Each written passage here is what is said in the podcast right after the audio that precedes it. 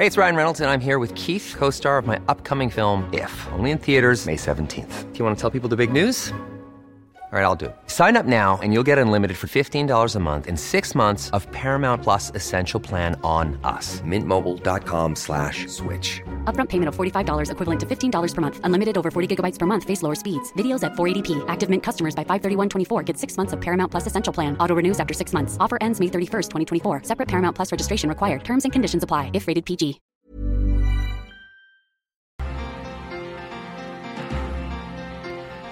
Gracias por continuar con nosotros. Y mire, vámonos a una información que sacudió esta semana. Bueno, no esta semana, no, en, días recientes, eh, pues a nuestro país después de que un niño llegara armado allá en Torreón en el Colegio Cervantes y bueno, disparara contra su maestra, alumnos y después él se suicidara. Esto sacudió y bueno, pues algunos adjudican, bueno, el gobernador cuando salió a hablar a conferencia Miguel de prensa, Riquelme.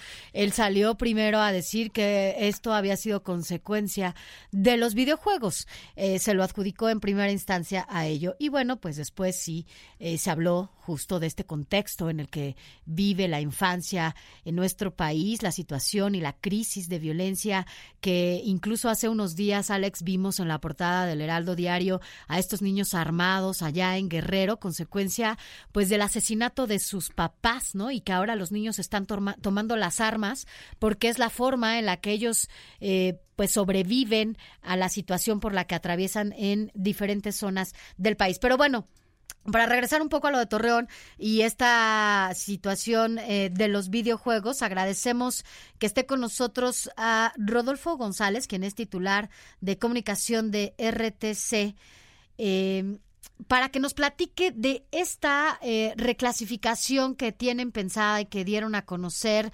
Rodolfo, de los videojuegos en nuestro país. Buenos días.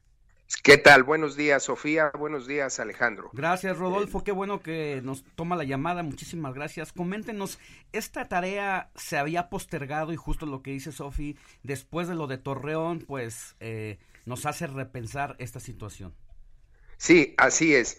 Eh, fíjense, nos, el- por indicaciones de la ministra secretaria de Gobernación, la doctora Olga Sánchez Cordero, y del subsecretario Ricardo Peralta, desde el mes de abril del año pasado, hicimos un foro en la Secretaría de Gobernación con programadores, con distribuidores y con eh, las principales asociaciones de productores de videojuegos, precisamente para entrar a un tema de clasificar los juegos, los videojuegos que se, que se venden en el país de acuerdo a las um, a lo que el público mexicano ya está acostumbrado a ver las clasificaciones que son de audiovisuales, de productos audio- audiovisuales como son las películas. Exactamente. Entonces, eh, todos los videojuegos salen ya de, de origen, del país de origen, que puede ser Europa o Estados Unidos, salen con una clasificación, pero es una clasificación adaptada a esos países. Claro. Todo lo que estábamos buscando es ambientarla, mexicanizarla, para que de manera ágil e inmediata los padres de familia, los compradores de videojuegos, los niños y adolescentes identificaran, supieran de qué se estaba tratando, Tratando. ese videojuego. Ahora, una, Exacto. una pregunta, Rodolfo. Bueno, dos. Una es, ¿ustedes ya se reunieron con esta organización em, Entertainment Software Rating Board, que es estas siglas ESRB, que son quienes desde Estados Unidos dan esta clasificación, ¿no? Y regulan, correcto. Y regulan Sí. a los videojuegos. em, entiendo, bueno, quiero saber si, si ya tuvieron esta reunión para saber Sí, esta ellos- reclasificación. Exactamente, ellos estuvieron presentes en ese foro, vinieron de Estados Unidos y, y estuvimos, tuvimos un intercambio de experiencia muy interesante con ellos. Mm. Y de hecho, estamos, eh, estamos eh, muy en coordinación con ellos para mexicanizar esta clasificación. Y, y- y bueno, es como estamos avanzados. En este contexto se da, se presenta lo del Colegio Cervantes de Torreón. Pero, pero recordemos que hace eh, tres años también en la ciudad de Monterrey hubo un evento similar. Si ustedes recuerdan, hace 3, 4 años. Pero también está, o no hay algo que compruebe eh, que los videojuegos inciden en esta violencia de los... De los es correcto, es correcto. Un videojuego en sí eh, no genera, no es determinante de una actitud violenta. Más bien, en todo caso, llega a ser detonante si se, si se inserta en una cadena de otros eventos. Hablamos de un entorno familiar, de violencia familiar, hablamos de un entorno social, de violencia también en esa sociedad, hablamos de una predisposición personal en un momento dado también. En toda esa cadena de eventos, un videojuego pudiera ser detonante, pero nunca determinante. ¿eh? Eh, sí, esa es la posición que eh, más generalizada. Por eso la insistencia en esta reclasificación. Exactamente. ¿Cuáles van a ser los, los aspectos que se van a analizar para hacer esta clasificación por títulos? ¿Cómo está? Sí, el, evidentemente es básicamente el, el, contenido lo que se clasifica y se toman cuatro criterios. Es, uno es el de violencia, otro es el de adicciones, otro es sexualidad, el tercero, y otro, el cuarto, es lenguaje, ¿verdad? Eh, con esos cuatro criterios que ya se utilizan para clasificar en México eh, temas audiovisuales como las películas o las series, con base en eso se adaptaría a los videojuegos. La idea es que el padre o el adolescente que vaya a comprar sepa, viendo nada más la etiqueta, si es letra A, A, B, B más 15, C o D, sepa muy bien el contenido de lo que está comprando, tenga una idea, porque luego los padres eh, ni siquiera saben lo que están comprando para sus hijos.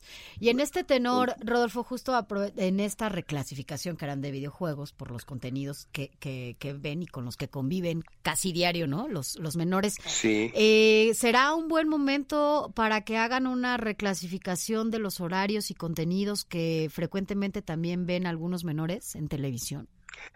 Sí, bueno, hay en, en ese tenor, en ese tema, hay todo, toda una está judicializado ahorita precisamente el tema del, de los horarios, de las franjas horarias. ¿Qué quiere decir que está judicializado? O sea, estamos en espera de una resolución del Poder Judicial para, para ver qué se va a hacer con estas franjas horarias.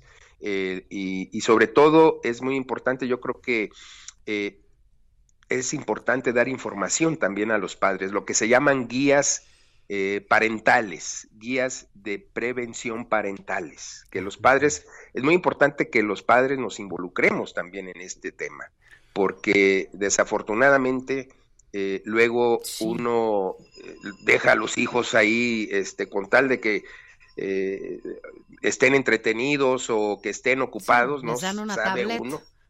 Claro, y luego no saben ni cómo entrar, ¿verdad? Ni lo que están viendo. Rodolfo, entonces, ya nada más eh, bastaría que la Secretaría de Gobernación emita los lineamientos, ¿solo es eso? Es correcto. Eh, sí, estamos ahorita ya en, el último tramo, que es una consulta con eh, el Sistema Integral de Protección a Niñas, Niños y Adolescentes, eh, CIPINA se llama ese sistema. sí, estamos muy en contacto con ellos, es el último tramo y después de inmediato ya se publicarían los lineamientos. Eh, pero está muy al pendiente eh, la ministra Olga Sánchez Cordero, porque ella desde la Suprema Corte de Justicia es un tema que siempre ella ha defendido, el tema de la protección a la niñez. ¿Cuántos como... videojuegos hay en el mercado nacional? ¿Tienen eh, el estimado? Dos millones de videojuegos en tanto nacionales como internacionales, extranjeros. sí, sí, es un tema. Es muchísimo. Miren, eh, en 2018 se vendieron aproximadamente, se facturaron 1.500 millones de dólares en videojuegos en México. ¿Cuánto, perdón? 1.500. 1.500 millones de dólares. Incluso ya desplazó a la industria de la cinematografía. Y los consumos de videojuegos está creciendo enormemente en México, está muy a la par pues del crecimiento de los adolescentes, ¿verdad? Y, del... ¿Y cuáles temáticas son las que más interesan al, al pues, a los menores? Eh, pues están, eh, llaman mucho, la, eh, obviamente, los videojuegos. El Mario Bros sigue siendo dominante en, un ciento.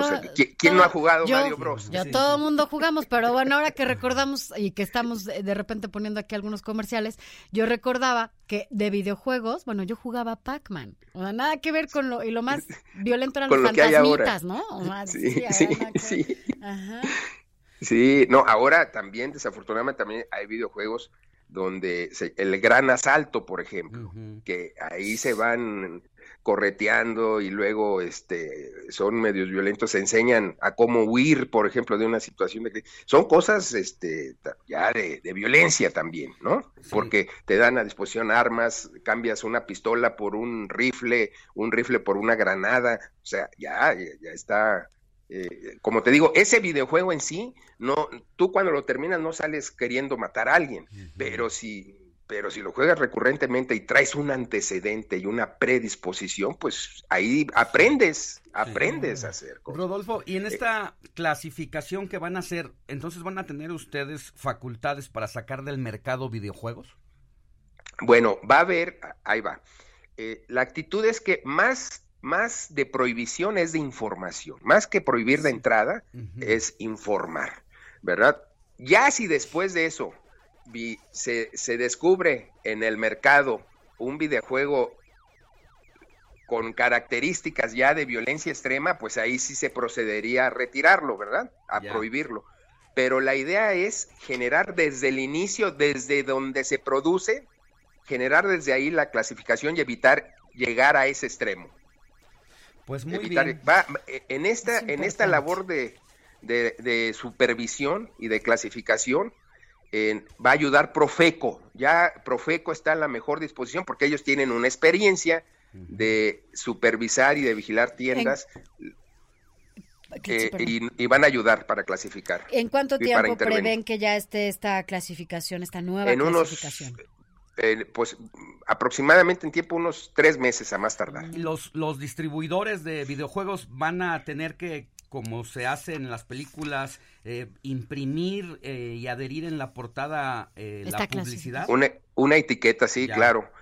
Sí, ya, ya ese se tiene avanzado una letra, una etiqueta grande donde venga A, A, O, B, o B más 15, o C, o D. Y además Dependiendo, exactamente. Y además advirtiendo también que puede ser, muchos videojuegos ahora son gratuitos al inicio, en los primeros niveles, pero a partir del tercer, cuarto nivel ya implica que pagues. Fíjate que ahorita que, están hablando de esta reclasificación y eh, estaba yo leyendo que esta organización que se encarga ¿no? de, de la regulación de los videojuegos, o más bien clasificación, nace a partir de este videojuego que se llama Mortal Kombat.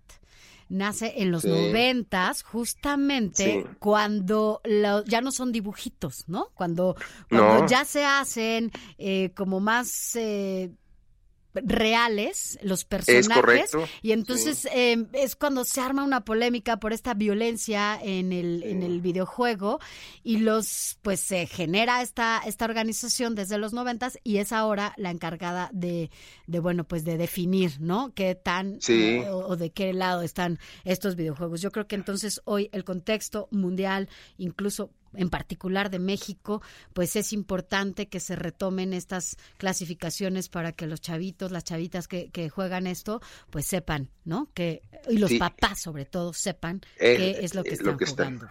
Es correcto, totalmente de acuerdo. pues muchísimas gracias por haber estado con nosotros. Nada más para manera de resumen, dice hay dos millones de videojuegos a nivel nacional esta industria casi está superando la del cine con más de 1.500 millones. millones de dólares y queremos eh, informar a los padres, a los niños del contenido de los videojuegos, pues para que den, eh, le acerquen estos, estos juegos a las de edades, edades debidas con sus temáticas respectivas, ¿no?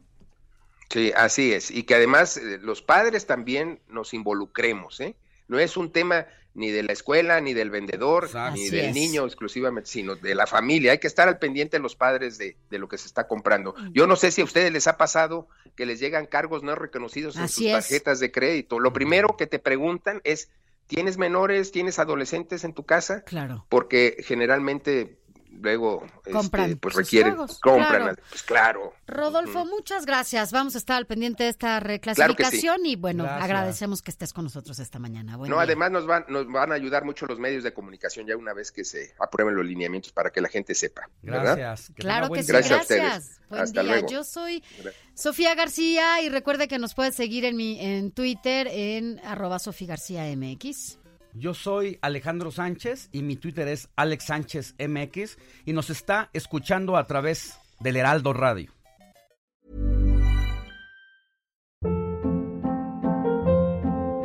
Hold up. What was that? Boring. No flavor. That was as bad as those leftovers you ate all week. Kiki Palmer here, and it's time to say hello to something fresh and guilt-free. Hello Fresh. Jazz up dinner with pecan-crusted chicken or garlic butter shrimp scampi. Now that's music to my mouth. Hello Fresh. Let's get this dinner party started. Discover all the delicious possibilities at hellofresh.com.